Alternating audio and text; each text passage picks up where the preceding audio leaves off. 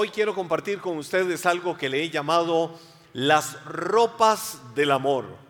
El título del tema de hoy es las ropas del amor, para que lo tengas ahí presente en tu corazón. Y voy a ir de una vez al fundamento de la palabra eh, para lo que quiero compartir con ustedes. En el libro de Colosenses o la carta del apóstol San Pablo a la iglesia de Colosas o de Colosenses, en el capítulo 3, los versos 13 y 14, nos dice la Biblia así, sean comprensivos con las faltas de los demás y perdonen a todo el que los ofenda. Recuerden que el Señor los perdonó a ustedes, así que ustedes deben de perdonar a otros. Sobre todo, sobre todo, dilo conmigo, sobre todo, vístanse de amor, lo cual nos une a todos en perfecta armonía. Ahora miren qué rico. El apóstol Pablo menciona la importancia de ser comprensivos con las demás personas.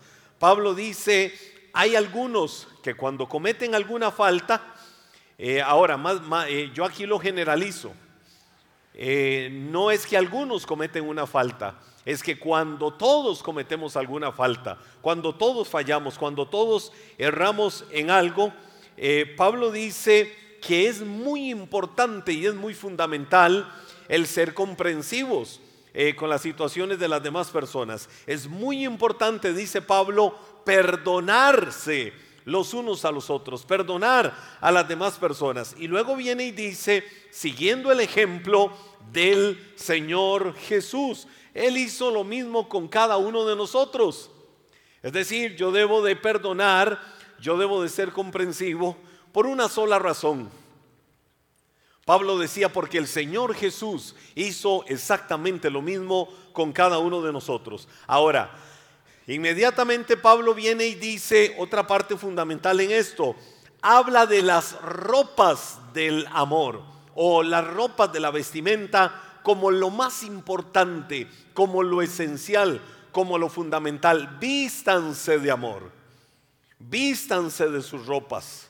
¿Cuáles ropas? Las ropas del amor, dice Pablo, porque es lo que nos une a unos y a otros en una perfecta armonía. Y es que eh, cuando Pablo habla de vestimenta, y esa vestimenta es amor, y luego dice, para que estemos en una sola armonía, eh, esa palabra a mí me encanta, a mí me gusta la palabra armonía. Eh, cuando hablamos de, de, armonía, de hecho, le voy a dar una definición de lo que es armonía, más o menos dentro de una línea etimológica lo que es armonía, es el equilibrio. Armonía es el equilibrio, la proporción y la correspondencia adecuada entre las diferentes cosas de un conjunto. Es decir, armonía es eso, un balance, un equilibrio, que todo esté proporcional, que todo esté de la mejor manera. La correspondencia, es decir, la interrelación el fusionarnos, el mezclarnos adecuadamente las diferentes partes de un conjunto.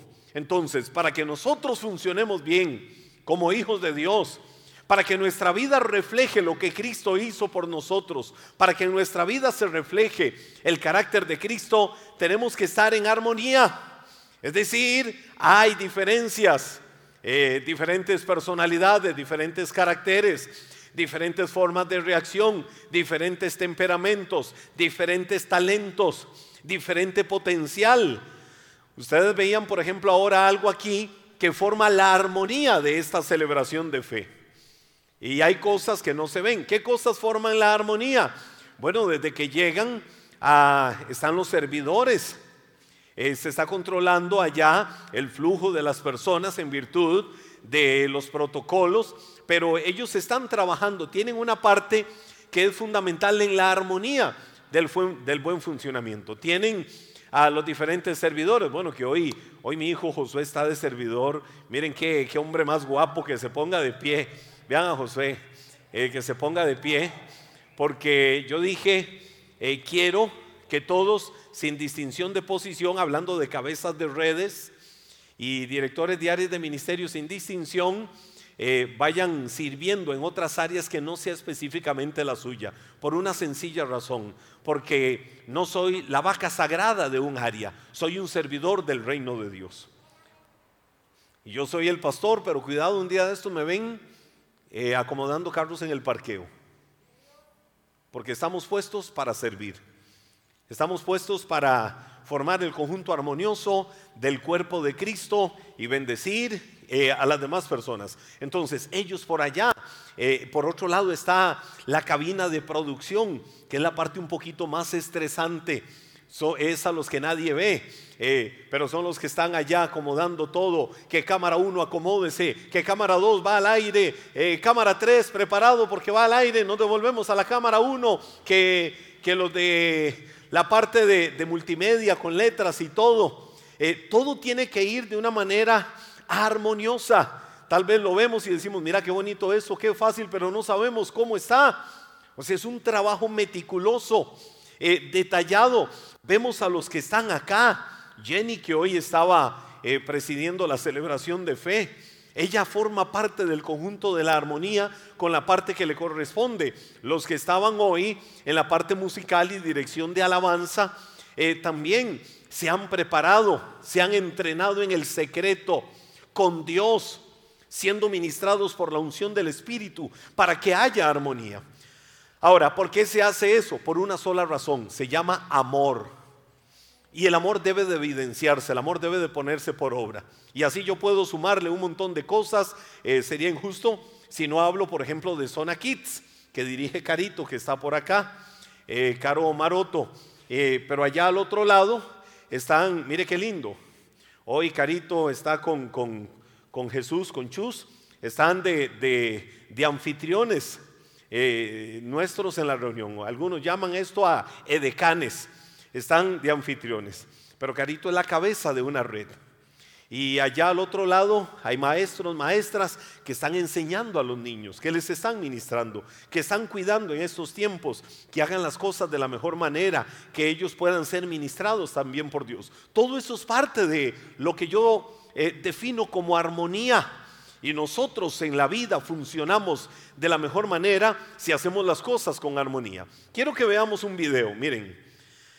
Quiero que ustedes muy meticulosamente, muy detalladamente, vean el siguiente video y desde los detalles más pequeños hasta los más notorios, vean lo importante que es la armonía para funcionar bien como equipo. La armonía cuando las cosas se hacen con excelencia y con amor. Para mí este video es espectacular, porque aunque no es cristiano, me revela cómo debe de ser el funcionamiento de nosotros vestidos de amor para hacer las cosas con la mejor calidad y con excelencia para Dios. Veámoslo.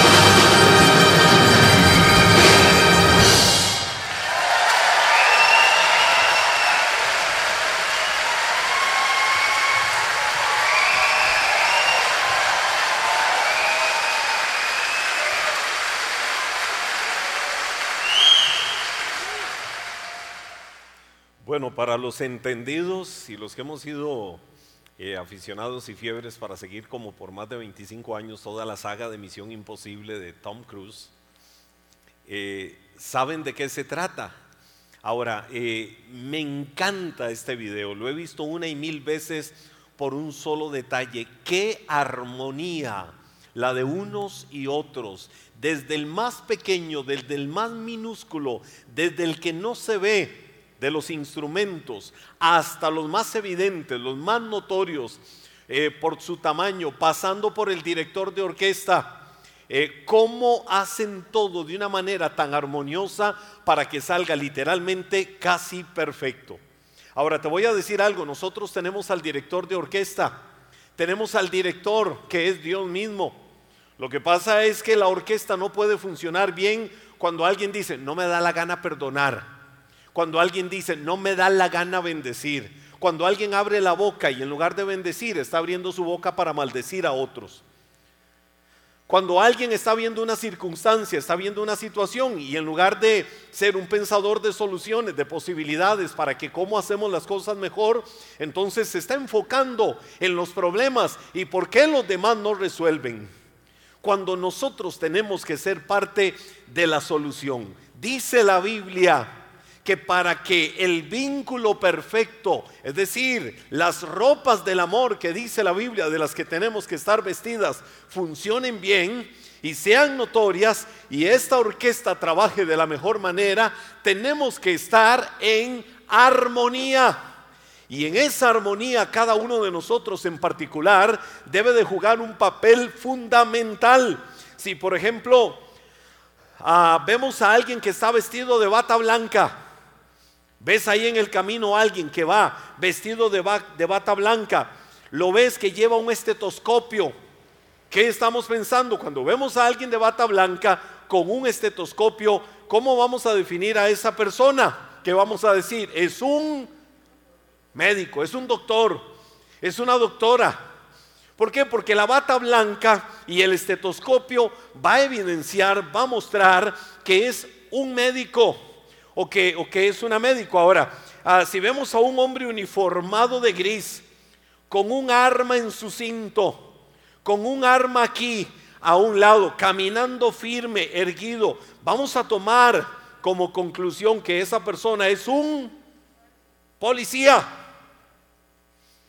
que esa persona es alguien que trabaja en la parte eh, de seguridad. Ahora, si vemos a un hombre o una mujer supervisando una construcción con un casco y está ahí señalando una y otra cosa, está viendo cómo corregir, está viendo a, cómo mejorar, lleva ese casco protector que es fundamental. ¿Qué vamos a decir, a decir? ¿Qué vamos a concluir? Que esa persona es un ingeniero o una ingeniera. ¿Cómo se define a un cristiano? ¿Cómo se define a un hijo de Dios?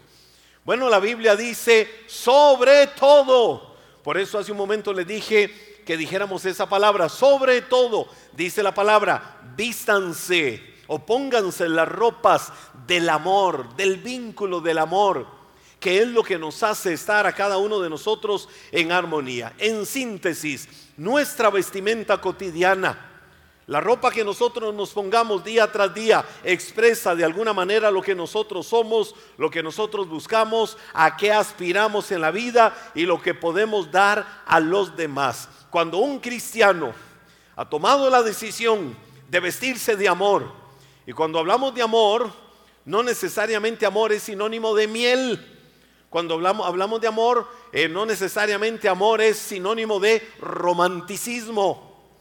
No, sino de algo que trasciende y de algo que va más allá. Entonces, ¿cómo podemos definir bíblicamente hablando vestirnos de amor? Te menciono algunas cosas, algunos tips, algunos principios fundamentales que nos van a ayudar a nosotros en nuestra vida práctica, dinámica, diaria, continua, a estar vestidos de amor. Número uno, vestirnos de amor es entender a plenitud quién es y cómo es Dios. Vestirnos de amor es número uno, número uno, vestirnos de amor es entender a plenitud, es decir, total, completamente, quién es y cómo es Dios. Primera de Juan, capítulo 4, verso 8, la Biblia dice, pero el que no ama, no conoce a Dios. Punto. Así de clara, de tajante es la Biblia. El que no ama, no conoce a Dios. Por una sola razón, porque Dios es amor. Ahora, Dios no tiene amor. Dios no tiene amor. Dios no tiene amor. Ténganlo claro todos. Dios no tiene amor. Él no tiene amor. ¿Por qué Dios no tiene amor? Porque Dios es amor. Es decir, es la esencia misma del amor. Él mismo es el amor en su esencia. Entonces, el amor de Dios es algo que no se puede explicar. El amor de Dios solo se puede experimentar. ¿Cómo podemos explicar lo que es el amor de Dios? No es fácil. Pero más que, más que explicar, más que dar todo un discurso, el amor de Dios es el amor ágape, es decir, el amor perfecto, el amor de... Y puedo dar un discurso de mil cosas de lo que es el amor de Dios, pero más allá de explicar lo que es el amor de Dios, porque es muy difícil explicar en su esencia lo que es el amor de Dios, porque el amor de Dios se vive, porque el amor de Dios no es algo que Él tiene ahí para repartir a las demás personas. No, el amor de Dios es Él mismo en su esencia. ¿Cómo yo me pongo las ropas del amor? ¿Cómo camino en el vínculo del amor? ¿Cómo puedo estar en armonía con las demás personas? Cuando entiendo lo que la palabra dice claramente. Si yo no amo, no conozco a Dios. ¿Por qué? Porque Dios es amor. Es decir, cuando yo nazco de nuevo, cuando yo reconozco a Cristo como Señor y Salvador, y vengo a Él y le rindo mi vida, la Biblia dice, el amor de Dios ha sido derramado en mi corazón por el Espíritu Santo que me ha sido dado. Ya no tengo necesidad de decirle, Dios, da mi amor para amar a esa terciopelo. Da mi amor para amar a ese pulpo azul. Terciopelo, la serpiente venenosa. Pulpo azul, el pulpo más venenoso y mortal que hay en el mundo. Señor, da mi amor. No, no tenemos que pedir amor. ¿Qué hacemos ahora? Ejercitamos la capacidad que ya Dios nos dio. Ahora yo tengo una capacidad porque soy hijo de Dios. No es que no me da la gana. Si no me da la gana y digo yo no puedo, sencillamente estoy negando que soy hijo de Dios, porque la Biblia dice que el que conoce a Dios ama. Estoy diciendo en un sentido positivo lo que dice Primera de Juan capítulo 4 verso 8. Si yo no amo, ahora es muy fácil amar a quienes tenemos cerca. Es muy fácil que yo diga amo a mi esposa, amo a mis hijos. Eso es muy fácil. Pero qué difícil es cuando digo amo a la persona que me ha hecho daño, amo a la persona que me ha agraviado, amo a la persona que ha buscado lo peor para mi vida. A veces lo que se quiere despertar es el odio, la rencilla, lo que se quiere avivar en el corazón es ese deseo de venganza hacia otra persona. Quizás porque siento que me hizo daño, siento que provocó un mal en mi vida. Siento que algunos de los males que estoy arrastrando en mi vida es el resultado de esto. ¿Cómo yo pongo por obra el amor? No voy a ir a abrazar a esa persona y decirle, ay, te felicito, me has hecho tanto daño que Dios te lo pague. No, más bien es que yo aprenda, poniendo por obra el amor, a bendecir cuando no debo de maldecir. La Biblia dice, si tu enemigo tiene hambre, dale de comer. Si tiene sed, dale de beber. Es decir, no lo voy a maldecir, voy a bendecir. ¿Le cuesta a cualquiera eso? Sí, a cualquiera le cuesta. ¿Por qué? Porque somos seres emocionales. Y las emociones son las que quieren regir en nuestra vida. Las emociones son las que quieren determinar y decirnos qué debemos de hacer y qué no debemos de hacer, cómo actuar y cómo no actuar. Pero las emociones no son las que pueden regir el norte por el que vaya tu vida. Tu vida debe de ir por los principios que Dios establece. Y los principios que Dios establece son los de bendecir y no maldecir. Entonces, si ese es el principio de Dios, yo debo de moverme de la forma en que Dios quiere. El amor de Dios Mire, el amor de Dios es como el océano. Yo veo el, estoy, medio poético. El amor de Dios es como el océano. ¿Por qué? Porque puedes ver su comienzo, pero nunca el final. Eh, eh, yo veo el océano, a mí me encanta ver la inmensidad de un mar. ¡Wow! Y podemos estar viendo aquí está parte del mar. Pero si nos extendemos y vamos hacia el horizonte y el horizonte, la vista se va a perder. No vamos a ver el final. Ahora, va a ser imposible ver el final de todas maneras. ¿Por qué es imposible? Por la redondez de la tierra. Porque la tierra no es plana. Pero así como es posible ver el inicio, pero imposible ver el final del océano, así es posible ver cómo empieza a manifestarse el amor de Dios, pero nunca podemos ver cómo finaliza el amor de Dios. ¿Por qué? Porque el amor de Dios no tiene fin, porque el amor de Dios es constante, el amor de Dios es permanente. Y si ese es el Dios que yo he recibido en mi corazón, es el Dios en el que he creído, ¿qué debo de hacer? Caminar en ese principio que la Biblia enseña. Número dos, eh, cómo yo me pongo las ropas del amor. Primero es entender a plenitud quién y cómo es Dios. Número dos, entregarte a los demás. La segunda forma de vestirme de amor o ponerme las ropas del amor es entregarme a los demás sin esperar nada a cambio. Es entregarme como debo de entregarme de acuerdo al principio de la palabra sin que tenga que estar esperando nada a cambio. Es decir, te doy esto pero ay si no me dan nada.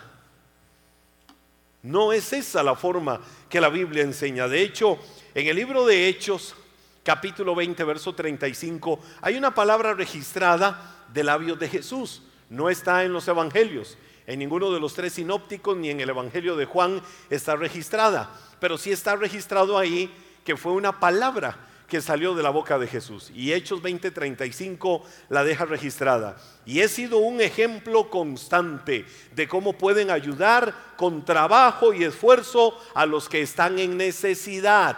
Deben de recordar las palabras del Señor Jesús. Hay más bendición en dar que en recibir. Hay más bendición en dar que en recibir. Hay gente, mire, hay gente en la vida hay gente en la vida que es como el mar muerto. El mar muerto es un lugar espectacular, sencillamente espectacular. Uno de los lugares más espectaculares sobre la faz de la tierra, porque es el punto más bajo de la tierra.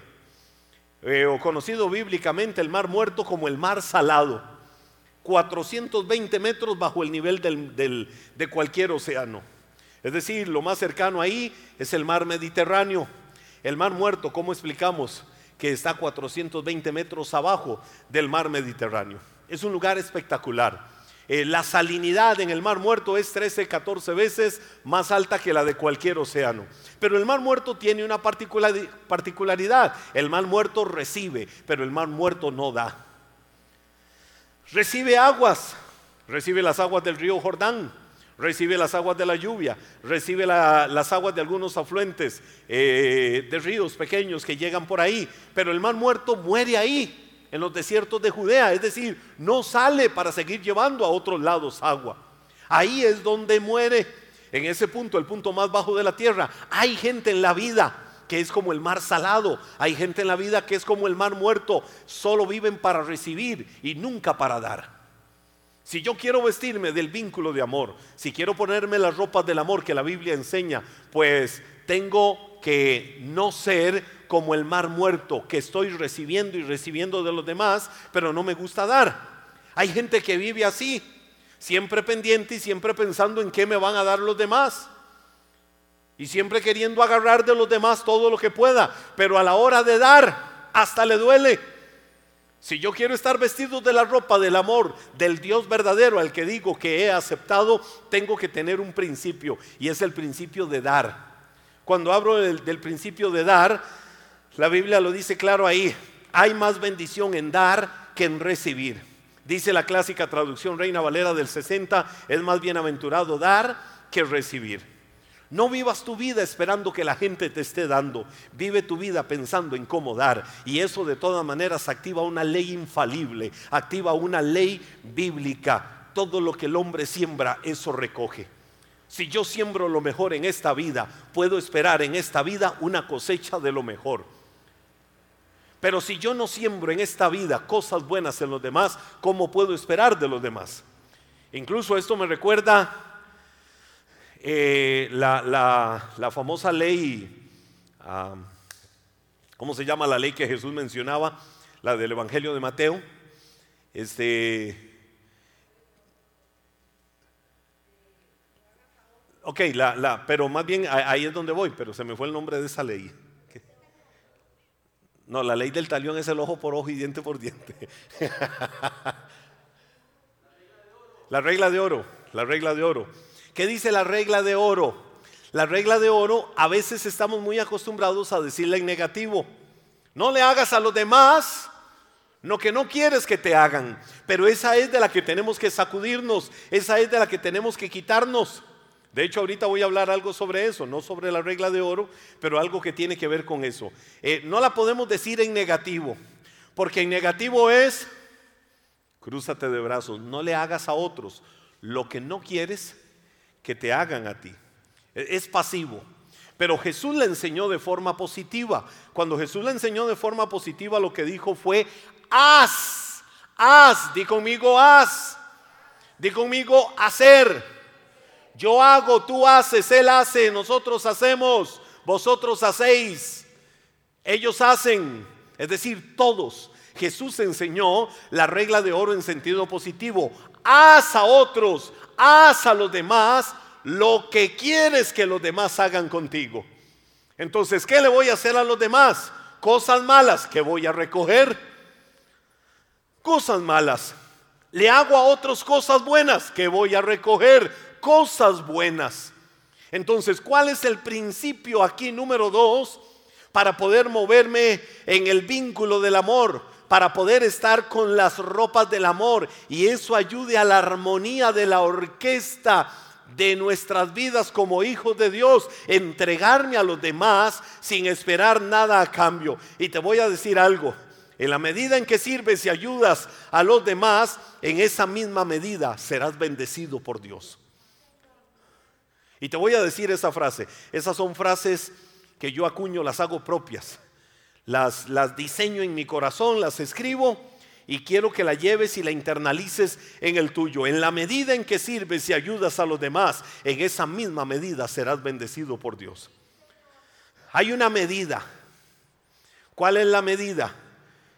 Máxima entrega, máximo sacrificio, máxima dedicación, dando y sirviendo a las demás personas. En esa misma medida que lo hago, me van a alcanzar las bendiciones de Dios. ¿Por qué? Porque camino en lo que la Biblia dice que es lo más importante. La palabra dice sobre todo.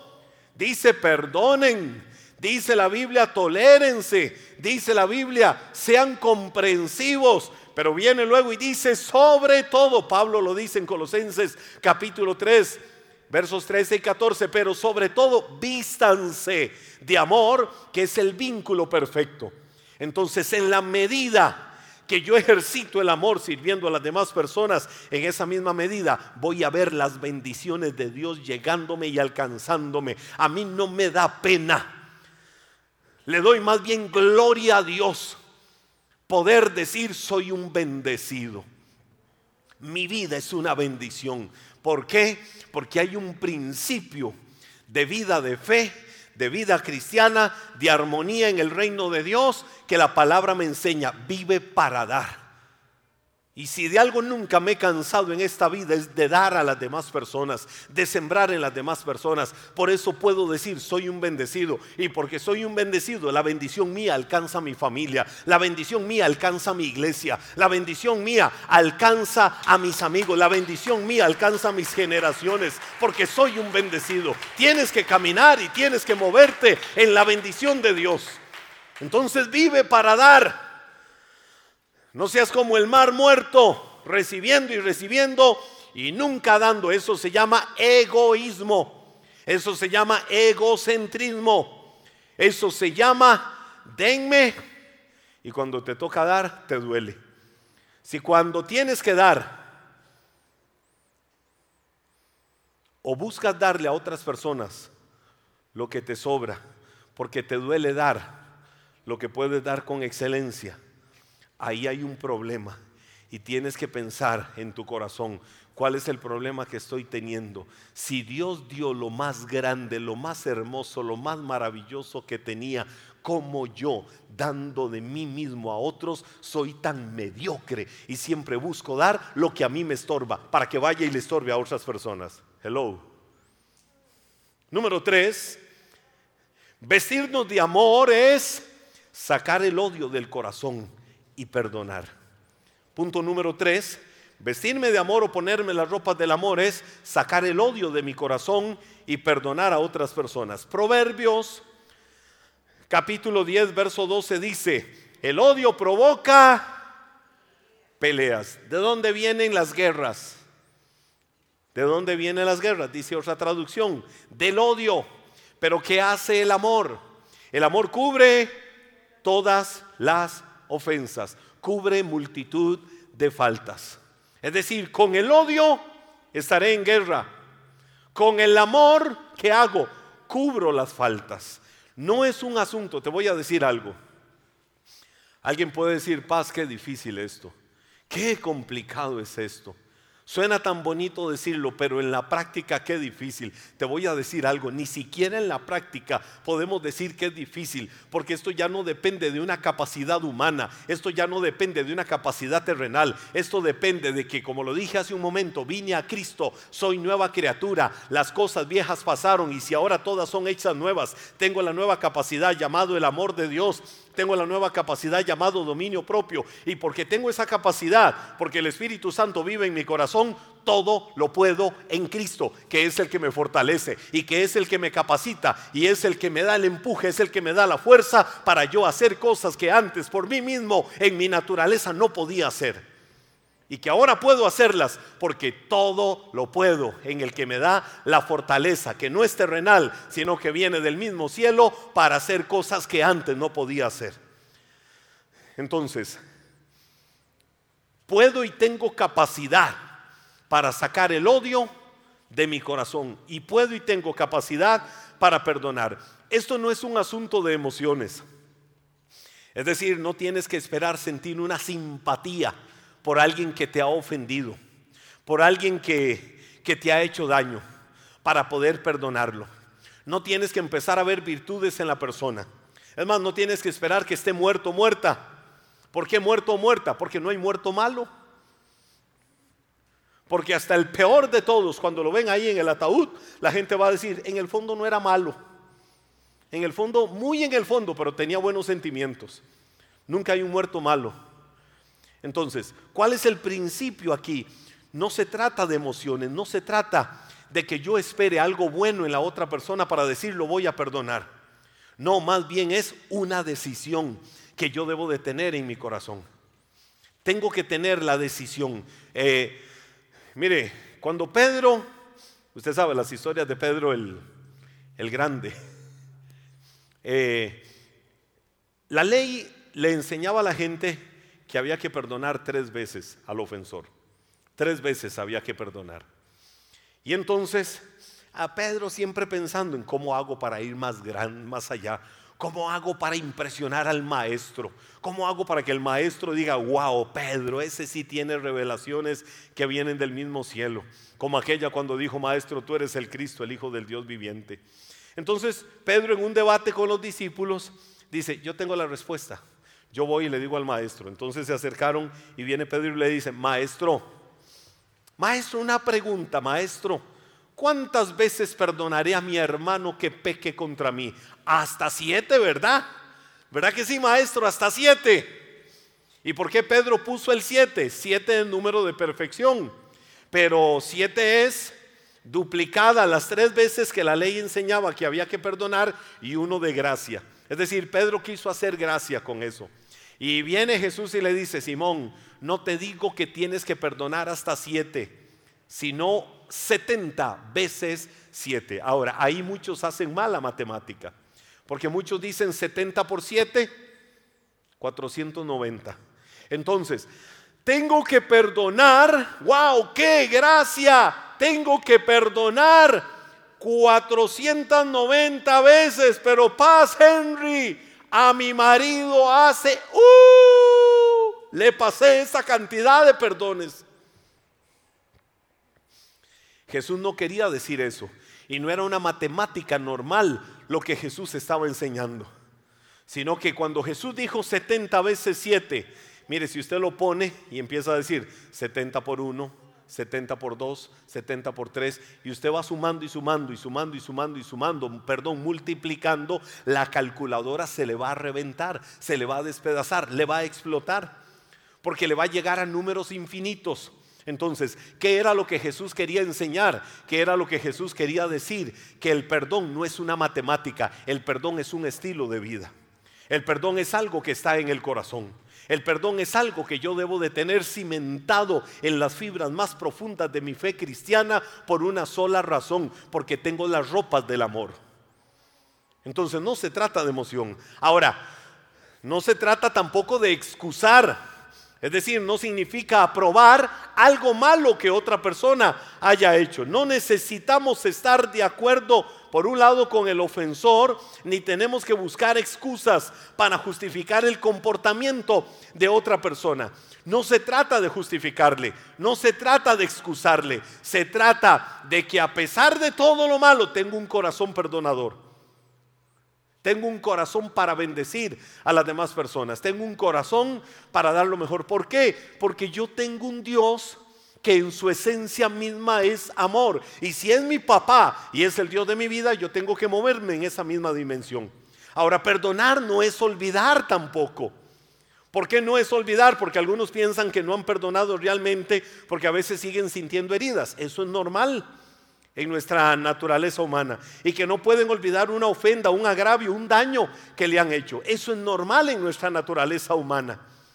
Es normal. Lo que tengo que tener claro es que perdonar no es olvidar, sino más bien tomar la decisión de que aquello no va a estar afectando mi vida en adelante y que debo de cortarlo, porque el perdón no se fundamenta en las emociones, sino en las decisiones. Perdonar es soltar.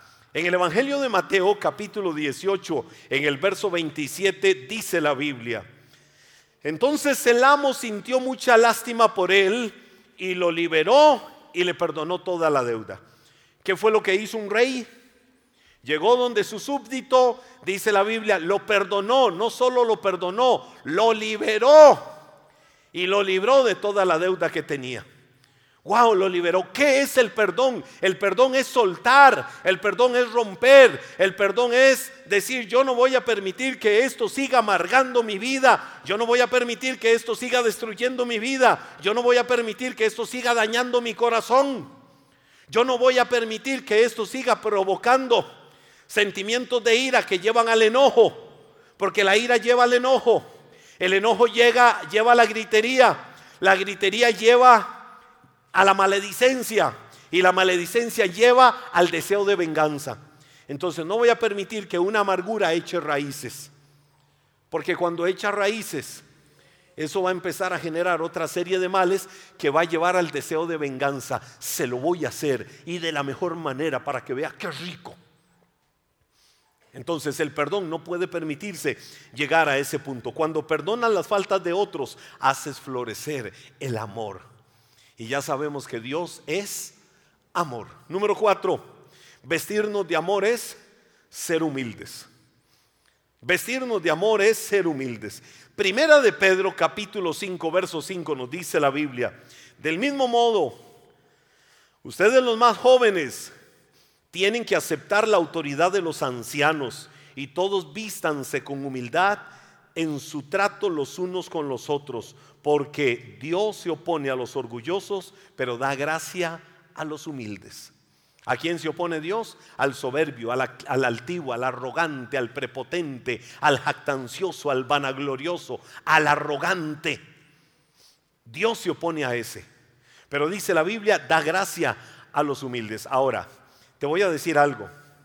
Ayer, ayer escuchábamos una frase, mi familia y yo, y la verdad es que esa frase ministró nuestro corazón profundamente. Dos frases. Una ligada a que muchas veces humildad es una forma de justificar la mediocridad o la inseguridad. Hay personas que quieren presentarse como humildes. Soy tan humilde, pero ese soy tan humilde es la forma de justificar que son mediocres en lo que hacen o que son inseguros, que no hacen las cosas de la mejor manera. Y que por otro lado a veces lo que parece arrogancia es seguridad en sí mismo. Alguien puede parecer arrogante y ahí es donde hay que interpretar bien, no es ser arrogante, es que es seguro, segura en sí mismo. Y entonces ahí es donde nosotros tenemos que discernir. Con razón la Biblia dice, nadie tenga más alto concepto de sí que el que debe de tener. Piense de sí con cordura, es decir, con equilibrio. Ese pensar con equilibrio es lo que Pablo decía, soy lo que soy. Y soy lo que soy por la gracia de Dios, porque la gracia de Dios no ha sido vana en mi vida. Hay personas que a veces caen en la falsa humildad. Dios te ha bendecido, escucha esto, Dios te ha bendecido. Eh, vuelvo a hacer la pregunta, Dios te ha bendecido. No escondas las bendiciones. No, porque ¿qué van a decir los demás? ¿Qué van a pensar los demás? Ah, que qué arrogante que... No, si tienes lo que tienes, no de maneras injustas, si tienes lo que tienes, no de maneras irresponsables, si tienes lo que tienes, no de maneras que no son legales, que sientas vergüenza, pero si tienes lo que tienes, porque es el resultado de la bendición de Dios, disfrútalo, disfrútalo cada día, no esconda las bendiciones de Dios. Ay, qué linda su casa. Bueno, mi casa es humildita, pero es que ahí está para la gloria de Dios. Ay, qué lindo carro tiene. Ahí sí le voy a contar, vea, ese carro fue porque, no, qué lindo su carro, gloria a Dios por eso. Es bendición de Dios. A veces queremos justificar. Y, si es por bendición de Dios, disfrútalo. Qué lindo su carro, sí, es el resultado de la bendición de Dios, porque la bendición de Dios no añade tristeza, la bendición de Dios prospera, la bendición de Dios fructifica y la buena voluntad de Dios es fructificarte, es ensancharte, es hacerte llegar a niveles más grandes de gloria, pero lo hace la bendición de Dios. El mejor aderezo de la humildad es la misericordia, la mansedumbre, la paciencia y la benignidad. Tenemos que aprender a ser humildes. ¿Cómo aderezo la humildad? Seamos misericordiosos. Cuando yo soy misericordioso con las demás personas, estoy mostrando mi humilde. Cuando soy manso, es decir, tengo mansedumbre. Cuando soy paciente, entendiendo que la gente va en un proceso de formación y crecimiento. Cuando soy benigno, es decir, no explosivo, malcriado, tosco, sino más bien dulce, eh, eh, suave para canalizar las cosas, estoy mostrándome como humilde, es decir, estoy poniéndome las ropas del amor. Humildad nunca es creerte superior a los demás y saber honrar. Humildad es también saber honrar a quien merece honra. Dice la Biblia, y ahora te lo leo ya más específico, Romanos capítulo 12, versos 13 y 5, ya vamos terminando. Basado en el privilegio y la autoridad que Dios me ha dado, le advierto a cada uno de ustedes lo siguiente, ninguno se crea mejor de lo que realmente es. Sean realistas al evaluarse a ustedes mismos, háganlo según la medida de fe que Dios les haya dado así como nuestro cuerpo tiene muchas partes y cada parte tiene una función específica, el cuerpo de Cristo también. Nosotros somos las diversas partes de un solo cuerpo y nos pertenecemos unos a otros. ¿Por qué nosotros necesitamos ser humildes en nuestro corazón? Para entender y honrar cuando alguien tiene algo que yo no tengo. Amy. Amy, ¿por qué estás ahí? Va a cantar. ¿Cómo desearía estar yo en ese lugar cantando? Qué colerón, qué chichón. No, Amy, qué lindo cantas. ¿Cómo te usa Dios? Qué gracia más linda tenés. Dios, qué gracia más linda tenés. Desearía cantar ahí, pero por amor a la iglesia, por amor al cuerpo de Cristo, mejor canto solo en mi casa.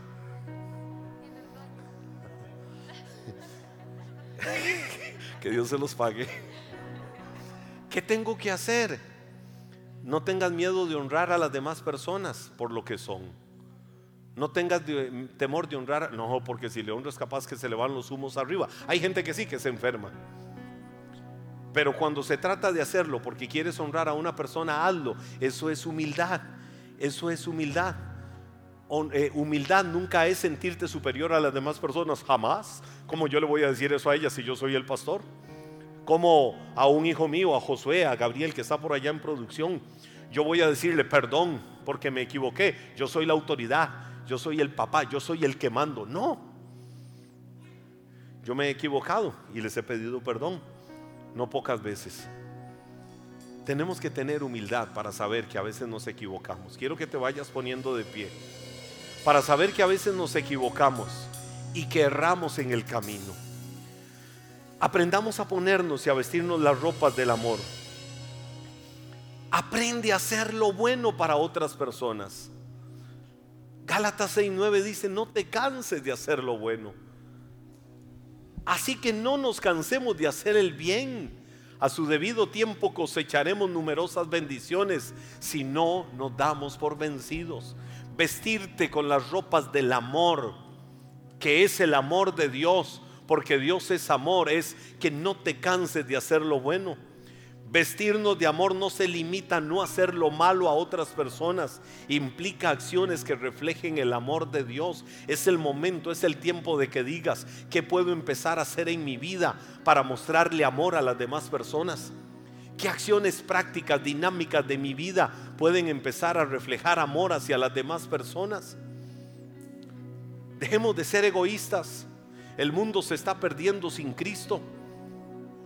Y nos hemos vuelto tan fríos que es lo que el diablo está logrando. Es lo que el diablo está ganándole a la iglesia.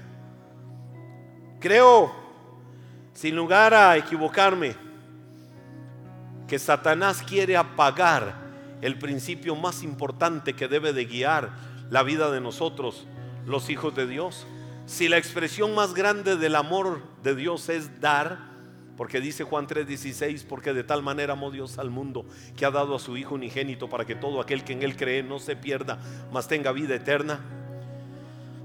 Veo como la Biblia dice por otro lado, Jesús hablando escatológicamente en el Evangelio de Mateo diciendo, abunda el pecado. Y porque abunda el pecado, aunque abunde la gracia, porque abunda eh, vino a abundar el pecado, la fe de muchos se enfrió.